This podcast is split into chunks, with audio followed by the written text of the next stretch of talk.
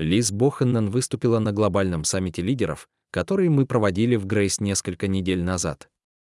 В своем выступлении она привела новые данные по старой проблеме. Генеральный хирург США недавно выпустил 80-страничный ресурс, в котором это заболевание названо самой большой угрозой для здоровья населения Америки. Это состояние более опасно для физического здоровья, чем ожирение, чем диабет, чем выкуривание 15 сигарет в день. Одиночество. Все мы знаем об одиночестве, все мы время от времени испытываем его. Но в настоящее время одиночество приобрело масштабы эпидемии. Это болезненное состояние, которое возникает, когда у нас нет близких, дружеских отношений и систем поддержки, необходимых нам для процветания. И вот что интересно. Тонны людей одиноки, но никто не хочет этого признавать. Только 20% одиноких людей готовы признаться в этом. Однако при личном опросе более 58% людей отвечают, что они одиноки. Самый высокий показатель среди всех групп у молодежи, где 78% говорят, что они одиноки. И эта проблема наиболее остро стоит в Америке. В большинстве других стран мира таких показателей нет, потому что во многих других местах все еще ценится старое доброе общество. Ковид усугубил эту проблему, но она возникла задолго до этого. За последние 10 лет мы как будто перестроили все наше общество на то, чтобы жить в одиночестве. Интернет-магазины и инстакары, удаленная работа, никому не нужно выходить из дома. А когда они выходят, их лица утопают в телефонах. За последние 10 лет произошло значительное увеличение времени, которое люди проводят в одиночестве. На этом графике, приведенном в Washington-Post, видно, что до 2013 года время, проводимое людьми с друзьями в неделю, было довольно стабильным и составляло 6,5 часов в неделю. Но с тех пор время, проведенное с друзьями, резко сократилось, а время, проведенное в одиночестве, резко возросло. Эти тенденции характерны для всех типов людей, мужчин и женщин, белых, черных и смуглых, богатых и бедных, городских и сельских, женатых и незамужних, родителей и неродителей, у всех наблюдалось пропорционально одинаковое снижение времени, проведенного с другими людьми. Но больше всего пострадали молодые люди. Сокращение среди 15 по 19-летних просто ошеломляющее прошлом году по сравнению с 2013 годом средний американский подросток проводил с друзьями примерно на 11 часов меньше в неделю, снижение на 64%, и на 12 часов больше в одиночестве, рост на 48%. Резкое увеличение времени, проведенного в одиночестве, привело к росту одиночества.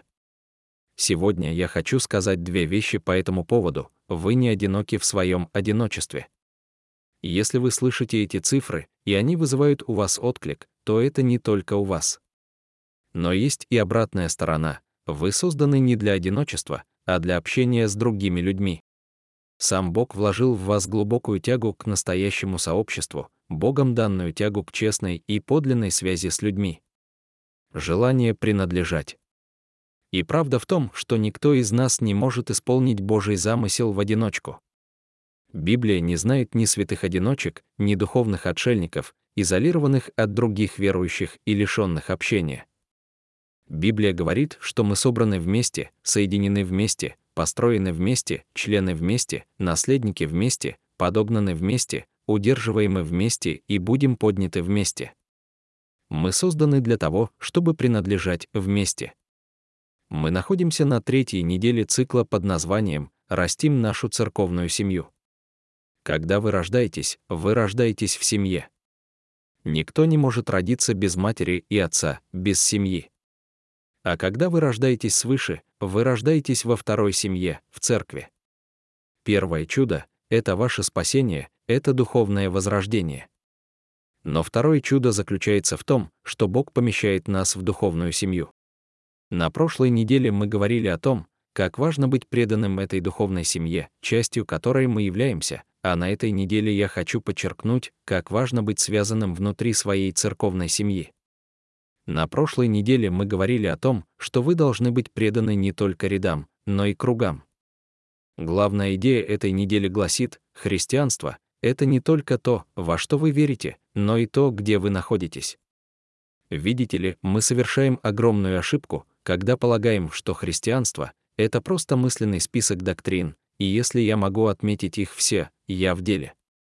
Наш сегодняшний текст, Евреям 10 часов 24 минуты и 25, вы можете обратиться к нему, пока я дам небольшую предысторию. Послание к евреям — это, возможно, самая еврейская книга Нового Завета. Она наполнена множеством ссылок на Ветхий Завет и практику Божьего народа, израильтян. В ней говорится о системе жертвоприношений, о политике первосвященников и храмовых традициях. Послание к евреям было написано для церкви, состоявшей из иудеев, которые подвергались гонениям за присоединение к новой религии под названием христианство, и многие подумывали о том, чтобы оставить новую веру и вернуться к иудаизму. Поэтому так часто автор послания к евреям говорит о том, что Иисус выше всего этого. Он выше закона, он выше первосвященника, он выше Моисея, он выше ангелов. Он говорит, Иисус лучше, так что держитесь. Вся книга становится призывом и убеждением в том, как не отпасть. Возможно, некоторые из вас сегодня утром находятся под угрозой отпадения от своей веры. Я думаю, что все мы время от времени подвергаемся такой опасности. Вы начинаете сомневаться в чем-то, у вас появляется искушение вернуться к старому образу жизни, старому образу мышления, старым отношениям, и вы задаетесь вопросом, действительно ли христианская жизнь того стоит. В нашем сегодняшнем отрывке автор очень практичен, он рассказывает ранней церкви и нам, как избежать отпадения. И он подчеркивает, что христианство — это не только то, во что вы верите. Не только в том, чтобы убедиться, что вы придерживаетесь всех доктрин. Поверьте мне, очень важно, во что мы верим. Вспомните, что мы изучали в июне в символе веры апостолов, не выбрасывайте ничего из этого. Но нельзя жить только верой, нужно общаться с другими людьми, которые тоже живут по этой вере. Как гласит наша главная идея, вы призваны не только верить, но и принадлежать. И одним из противоядий от падения от Христа является общение в христианской общине. Давайте посмотрим, что говорится в нашем отрывке из Евреям 10. 24 и рассмотрим, как возбуждать друг друга к любви и добрым делам, не пренебрегая собраниями вместе, как некоторые, но ободряя друг друга, тем более, что день приближается. Позвольте мне сегодня начать со среднего раздела, не пренебрегайте совместными собраниями, как это принято у некоторых. Это поможет нам понять следующее. Первый шаг к принадлежности — это сделать собрания в группе приоритетными, и снова, можно ли признать, что в нашем обществе нас убаюкивают неким изоляционизмом, который ведет к одиночеству? И мы можем убедить себя, что нам так больше нравится и что гораздо проще просто не выходить из дома. А это ложь из преисподней. Автор послания к евреям намекает на то, что у некоторых людей появилась привычка отказываться от встреч с другими христианами. В сознание некоторых людей закрадывается ложная мысль «Знаете что, я достаточно силен, чтобы идти в одиночку. Я могу сам справиться с этой верой». Нет, не можете. Вы просто не можете. Вы не созданы для этого. Когда вы отстраняетесь от коллективной силы других христиан, вы обречены на катастрофу. Это похоже на солдата, который отстает от остального взвода. Вы же не хотите оказаться в одиночестве в тылу врага, мы нуждаемся друг в друге. Поэтому определите приоритет совместных собраний. Некоторые из наших жизненных групп собираются еженедельно, а некоторые — раз в две недели. И когда придет время собираться в вашей группе, не пренебрегайте совместными встречами. Сделайте свою духовную жизнь приоритетом в своем расписании. Как и в любой другой дисциплине, будут моменты, когда вам не захочется этим заниматься. Кто-то много лет назад сказал, что если ваши дети посмотрят на вас в воскресенье утром и спросят, «Мы сегодня идем в церковь», то вы уже проиграли. Они должны знать, что это не обсуждается, что это главный приоритет. То же самое относится и к вашей группе. Я не говорю, что вы никогда не можете пропустить вечер, взять отпуск или уехать за город. Конечно, всякое бывает. Я просто хочу сказать, что если становиться все более и более похожим на Иисуса, это то, для чего вы были созданы, для чего вы были спасены и для чего вы предназначены на вечные времена, то окружение, которое помогает вам достичь этой цели, должно занять первое место в вашем списке приоритетов. Джеймс Клир в своей книге «Атомные привычки» утверждает, что каждое небольшое действие, которое вы совершаете, является голосованием за то, каким человеком вы хотите стать. И точно так же, как каждое отжимание дает голос за то, чтобы стать здоровым человеком, каждое собрание группы жизни дает голос за то, чтобы стать более похожим на Иисуса. Сегодня я хочу бросить вам вызов, поднимитесь на уровень в вашем собрании с другими верующими. Это так важно для вашей веры. Что, если вы примете этот вызов, 1. Сделайте приоритетом воскресные дни. 2. Сделайте приоритетом ежеквартальные вечера поклонения. 3. Сделайте приоритетом группы жизни. И 4. Сделайте приоритетом кофе с христианином старшего и молодого возраста. Сделайте приоритетным общение с другими верующими, не пренебрегайте совместными встречами. Точка. Теперь это среднее предложение «не пренебрегайте совместными встречами» дополнено с обеих сторон парой фраз, на которых я хочу остановиться в оставшееся время. Эти фразы связаны с принадлежностью. Они имеют отношение к тому, что мы должны делать, когда собираемся вместе. В стихе 24 он говорит «Помышляйте, как бы возбудить друг друга к любви и добрым делам, а затем ободряйте друг друга». Это две вещи, которые происходят, когда мы действительно принадлежим друг другу. И послушайте, я уже говорил об этом на прошлой неделе, но хочу еще раз повторить. Я говорю о группах жизни как об обычном способе налаживания отношений в Грейс, но я понимаю, что существует множество других способов сделать это. У кого-то из вас есть группа по изучению Библии, которая собирается на работе, кто-то руководит компанией, и вы создали ее так, чтобы чувствовать себя духовной семьей, и вы привносите библейское намерение во все, что делаете. Кто-то регулярно собирается с друзьями-христианами из других церквей, но это не официальная группа жизни Грейс. Это все хорошо, единственное, что неприемлемо, это не собираться регулярно с верующими. Итак, он говорит, возбуждайте друг друга, в других переводах, подстегивайте друг друга, возбуждайте, провоцируйте или даже раздражайте. Это слово «параклисис». Оно употребляется в Новом Завете более ста раз, буквально оно означает «призванный рядом для помощи» или для энергичной борьбы за другого, и именно это христиане должны делать друг для друга. Мы идем рядом, чтобы энергично помогать друг другу расти. Заметьте, он говорит, что когда это произойдет, в нашей жизни улучшатся две вещи. Наша любовь и наше доброе дело. Кто-нибудь хочет быть более любящим? Кто-нибудь хочет делать больше добра? Тогда вам нужны люди, которые будут вас вдохновлять, потому что в одиночку вы этого не сделаете.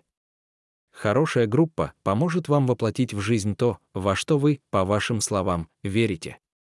Это команда по борьбе с лицемерием, которая следит за тем, чтобы ваши слова и поступки соответствовали друг другу. Нам всем нужна команда по борьбе с лицемерием, потому что мы склонны не воплощать в жизнь то, что говорим. Поэтому возбуждайте друг друга, а затем ободряйте друг друга. Это те инструменты, которые есть в нашем распоряжении, когда речь идет о совместном преследовании Бога. Но это не произойдет с незнакомцами или случайными знакомыми. Только с теми людьми, с которыми вы связаны, вам будет достаточно комфортно, чтобы идти так глубоко. Итак, я хочу рассказать о третьих причин, чтобы присоединиться к группе из этого текста. Я хочу отдать должное Ларри Осборну, поскольку меня вдохновили некоторые его мысли по поводу этого отрывка. Вот первая причина. Когда вы связаны, вас знают. Мы глубоко нуждаемся и жаждем быть известными. Библия ясно говорит о том, что вы полностью и досконально известны Богу.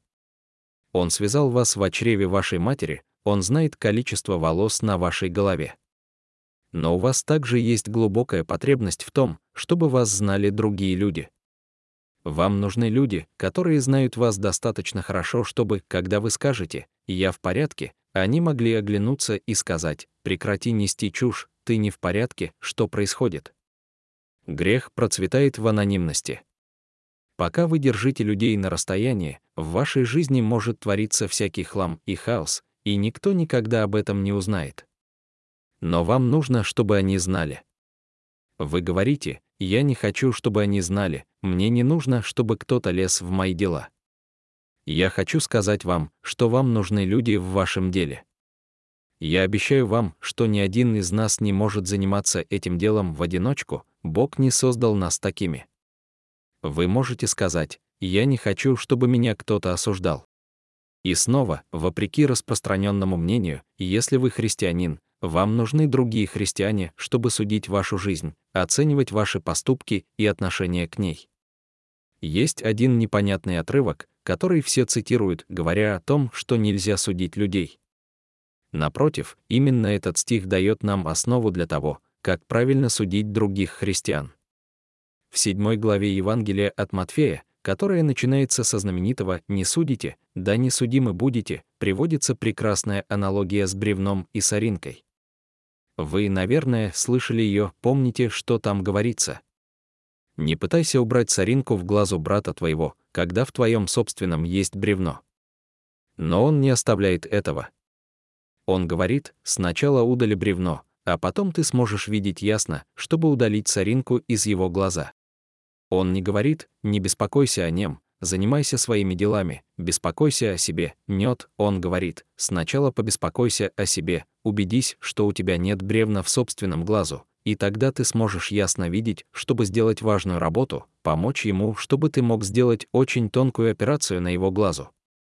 И поэтому аналогия идеальна, потому что, когда вы судите, вы должны быть деликатны, как в хирургии глаза. Это предполагает, что вы смотрите очень пристально, это предполагает, что у вас есть детальное знание этого человека и близость к нему. Предполагается, что человек дал на это разрешение, вы же не возьмете пинцет в глаз без его разрешения. Но убедитесь, что с вашими делами разобрались, и тогда вы сможете осторожно и деликатно поправить другого человека. Есть еще один стих в послании Иакова 5, 19 и 20. «Братья мои, если кто из вас отступит от истины и кто возвратит его, то пусть знает, что кто возвратит грешника от блуждания его, тот спасет душу его от смерти и покроет множество грехов.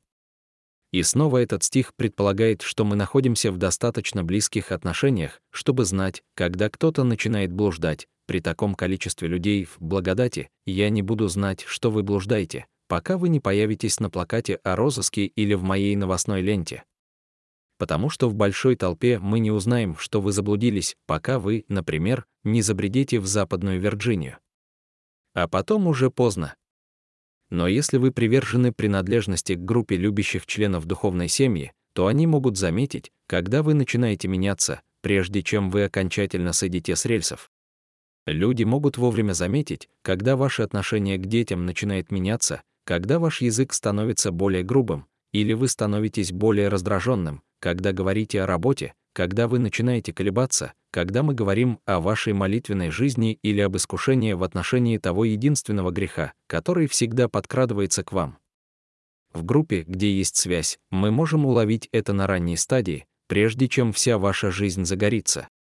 Когда вы принадлежите к подобной группе, у вас есть люди в вашем углу, у вас есть люди, которые присматривают за вами, а вы присматриваете за ними. Друг имеет право подойти к вам и вернуть вас к Иисусу, сказав, «Я вижу, что ты заблудился, или давай я помогу тебе справиться с этим маленьким пятнышком в твоем глазу. Я знаю, что ты его не видишь, но я вижу, потому что раньше я боролся с подобной проблемой, но теперь я в другом месте и вижу все ясно. У вас есть люди, которые борются с вами за веру. Вам нужна группа, чтобы вас знали люди потому что, когда мы остаемся анонимными, грех может расти и разрастаться. Мы всегда лучше избегаем греха, когда рядом есть люди, которые нас знают. Мы все живем лучше, когда знаем, что кто-то нас проверяет. Помните, когда вы были подростком, вы смотрели фильм с родителями. Там были такие сцены, которые вы бы пережили, если бы были одни, как бы анонимно. Но теперь, когда кто-то еще смотрит с вами, это очень неловко. Вы думаете, что я сделаю все, чтобы перемотать это вперед? Почему? Потому что мы все живем лучше, когда люди смотрят, проверяют. Скажу так, нам нужно организовать свою жизнь так, чтобы ее было трудно скрыть. Как сказала на саммите Лиз Боханан, одиночество не является неизбежным. Нам нужны люди, которые знают нас полностью и любят в любом случае. Итак, первая причина, по которой нам нужно общаться, это то, что мы можем быть известны. Вторая причина заключается в том, что когда вы связаны, вас поддерживают, о чем говорится в нашем отрывке из Евреям. Возбуждайте друг друга к любви и добрым делам, ободряйте друг друга. Почему? Потому что для того, чтобы эффективно жить христианской жизнью, нам нужна любящая поддержка других людей. Вот в чем истина. Некоторые бремена в жизни слишком тяжелы, чтобы нести их в одиночку. Вам необходимо принадлежать к группе людей, которые поддержат вас и помогут справиться с трудностями, с которыми вы столкнетесь. В послании к Галатам 6, 2 есть интересный и порой запутанный отрывок. Павел начинает этот раздел Писания с поведением «носите бремена друг друга» и таким образом исполните закон Христов, а спустя всего три стиха в пятой главе он, по сути, говорит в заключение. Каждый должен будет нести свое бремя. И что вы думаете? Это не имеет никакого смысла. Какой же это смысл? Мы несем бремя друг друга или я несу свое собственное бремя, первое слово, которое используется для обозначения бремени, это большой тяжелый вьюг, который несли животные, и требовалось два или три человека, чтобы просто перекинуть его через спину осла или лошади для переноски. Второе слово, переведенное в пятом стихе как «груз», это наш эквивалент рюкзака. Таким образом, это не противоречие. Он говорит о том, что некоторые ноши больше других, и те, которые слишком велики для нас, чтобы нести их в одиночку, вот тогда мы нуждаемся в поддержке друг друга. Не стоит беспокоить всех меньшими вещами, некоторые из них нужно укрепить и нести в одиночку с помощью Христа. Но есть бремена, которые вы просто не в силах нести самостоятельно, и вам нужна помощь других людей. Дело в том, что никто не сможет помочь вам нести тяжелое бремя, если он не знает о его существовании. Если вы не попросите о помощи до тех пор, пока не сломаетесь под давлением, будет уже слишком поздно. Я уже говорил об этом пару недель назад в проповеди о браке, но люди слишком долго ждут помощи в браке. К тому времени, когда это бремя дает о себе знать, уже нанесен такой большой ущерб, что его очень трудно восстановить. Я знаю людей, которые отказываются окружать себя другими христианами, отказываются идти в группу, а потом случается что-то трудное, и они взывают к Богу, «Боже, где ты?» Эта ноша слишком тяжела для меня, почему ты оставил меня? И Бог говорит, что мои руки и ноги находятся вокруг тебя, в теле Христовом, но ты не обращаешься к ним, потому что не пришел в группу. И мы думаем, что Бог нас подвел, а Он нас вовсе не подвел. Мы игнорируем Его присутствие, которое приходит в виде Его народа, потому что мы не связаны с Ним. Помните, что мы — духовная семья друг друга, приемная семья, и нам необходимо создать такую обстановку, в которой будет достаточно безопасно, чтобы молитвенные просьбы звучали на переднем, а не на заднем плане. Другими словами, не ждите первого раунда химиотерапии, чтобы попросить молитв и поддержки в связи с раком, подключитесь к группе, которая будет молиться об исцелении при первых признаках опухоли. Поддержка нужна не только во время испытаний и борьбы. Нам нужны люди, которые были бы на нашей стороне, чтобы побуждать нас идти вперед в повседневной христианской жизни. Трудно каждый день ходить на работу и представлять Иисуса. Трудно сохранять христоподобные отношения, когда окружающие ведут себя как идиоты. Трудно встать с дивана и служить, вместо того, чтобы смотреть очередной сериал на хулу. Трудно проявлять терпение, когда твои дети сходят с ума. Христианская жизнь трудна сама по себе, и нам нужны люди, которые подстегнут и ободрят нас в ней, которые будут энергично отстаивать нашу верность Иисусу. христиане, которые принадлежат к какой-либо группе, болеют друг за друга. Люди болеют за вас, они верят в ваш Богом данный потенциал. Одна из самых высоких христианских обязанностей — это обязанность ободрять. Легко быть унылым и циничным. Мир полон уныльщиков. Но мы, народ Божий, обязаны ободрять друг друга. Много раз слова похвалы, благодарности или признательности побуждали другого верующего идти вперед еще один день. Итак, когда вы связаны, вас знают, когда вы связаны, вас поддерживают, и когда вы связаны, вы получаете вызов. В Евреям 10 говорится о том, чтобы возбуждать друг друга. Это значит раздражать, резко бороться за кого-то, чтобы сделать его лучше. Да, настоящая связь создает любящую и безопасную среду. Но согласно этому отрывку, это не означает, что в ней постоянно происходят мурашки по коже, и кумбая — это означает, что в ней также безопасно бросать друг другу вызов в стремлении к величию. Посмотрите на Римлянам 12, 9, там говорится, что пусть любовь будет, что это за слово. Искренний. И когда наша любовь действительно искренняя, когда она действительно законна, мы будем отвращаться от зла, мы будем ненавидеть зло. Там не сказано, что когда любовь подлинная, вы будете постоянно ходить с теплыми чувствами. Меня забавляют люди, которые говорят, «Мой Бог — это Бог только любви». Хорошо, но если это любовь подлинная, то вы начнете отвращаться от зла. Она начнет бросать вызов тем частям вас, которые не соответствуют его совершенству. Видите ли, правда о нас такова, что у каждого из нас есть слепые пятна. Вы знаете, что в боковом зеркале вашего автомобиля на шоссе вы не видите, что мимо вас на скорости 90 миль в час мчится машина. И если вы оттормозитесь, то будете раздавлены. Почему? Потому что вы его не видите, он находится в вашей слепой зоне.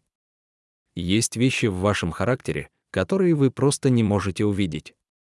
Опасность слепых зон заключается в том, что вы даже не подозреваете об их существовании.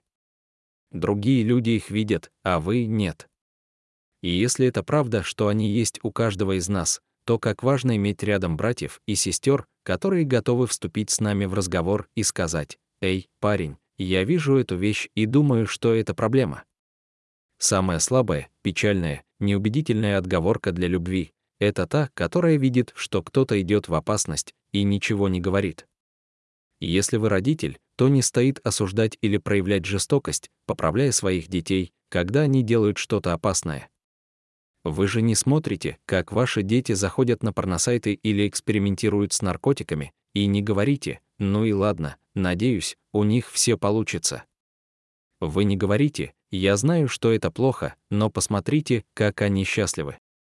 Что делает вас любящим родителем, так это то, что вы хватаете их за рубашку и говорите, если я еще раз увижу, что ты делаешь такую глупость, вот последствия.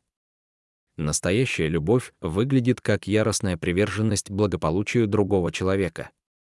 Потому что они принадлежат вам, а вы — им. Насколько сильно нужно ненавидеть человека, чтобы наблюдать за тем, как он сбивается с пути, видеть, как он идет к гибели, и просто сказать «это их проблема, а не моя». Нет. Нам нужно бросать вызов и быть брошенными.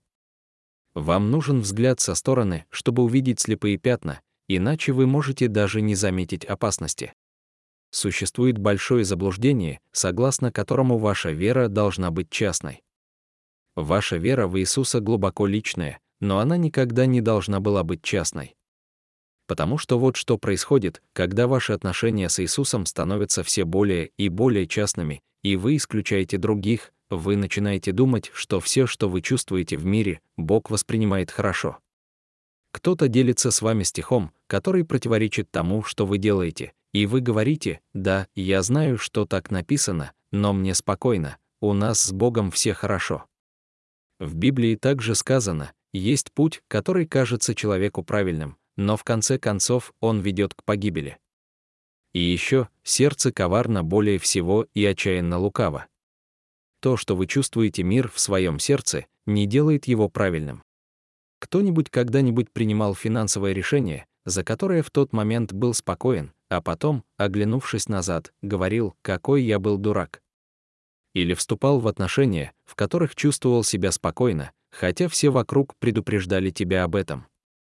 Они говорят, брат, она психопатка, или девушка, он игрок. Когда твоя вера становится частной, твои решения становятся глупыми, потому что ты можешь оправдать почти все. Вам нужны благочестивые люди, которые смотрят на вас со стороны. Так много раз друзья отводили меня в сторону, наблюдая за разговором, и говорили, «Эй, я думаю, то, что ты им сейчас сказал, наверное, показалось им очень небрежным». Или «Я знаю, что ты не имел этого в виду, но твой тон был неприятен, и я уверен, что ты задел их чувства». Знаете, какой будет моя первая реакция? Оборонительная. Но через несколько минут я вернусь назад. Знаете, почему? У меня было слепое пятно. Я не видел этого. Во мне нет ничего, чтобы так радовалось исправлению. Но разве не удивительно, что Бог так сильно любит меня, что показывает моему другу несоответствие в моей жизни? Какой подарок, чтобы я мог медленно, но верно становиться все более похожим на Иисуса? В вашей жизни должны быть люди, которые достаточно близки, чтобы говорить честную правду, бросать вам вызов ради вашего же блага. Точка, так с кем же вы связаны? На прошлой неделе мы говорили, что ключевой шаг к переходу от церкви как толпы к церкви как семье это посвятить себя этому. Сделать шаг. А сегодня я хочу напомнить вам, что в церкви вы призваны не только верить, но и принадлежать. Ощутить реальную связь с другими людьми.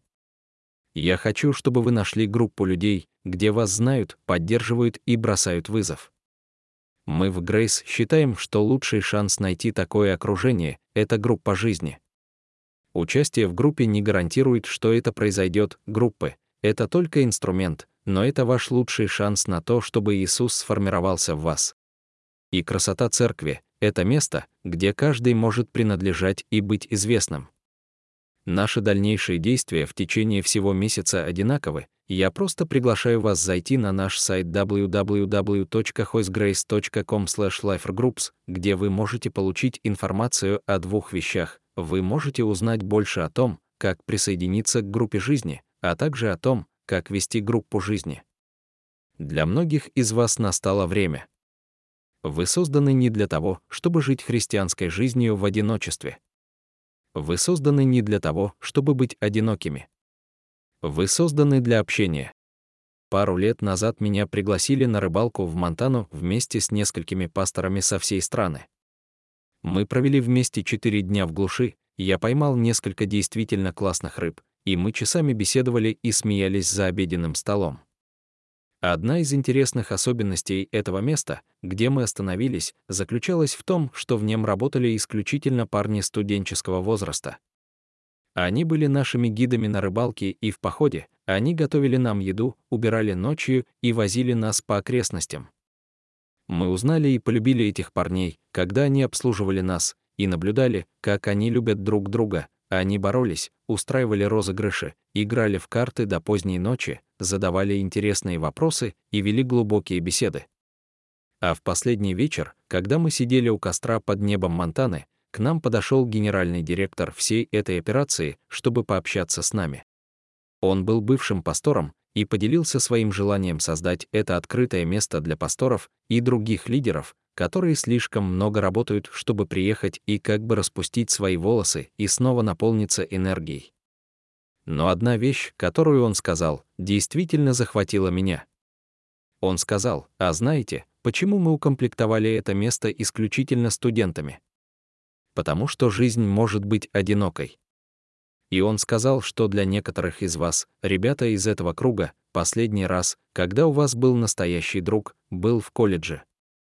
Поэтому мне нравится напоминать лидерам, особенно тем, кто считает, что родственные связи больше невозможны, о том, как выглядит настоящая дружба. Я думаю, что это особенно трудно для мужчин, но я думаю, что все мы с возрастом сталкиваемся с тем, что позволяем себе уйти в изоляцию. И я поражаюсь тому, как далеко мы ушли от новозаветной картины церкви, в которой говорится, что мы можем знать и быть известными, любить и быть любимыми, доверять и быть доверенными, исправлять и быть исправленными, ободрять и быть ободренными, бросать вызов и быть брошенными. Я молюсь о том, чтобы мы вновь обрели то видение церкви, которое было у Иисуса. Духовная семья, которая связана друг с другом на самом глубоком уровне. Мы нуждаемся друг в друге, и мы созданы не для того, чтобы идти по пути веры в одиночку. Я люблю вас, ребята.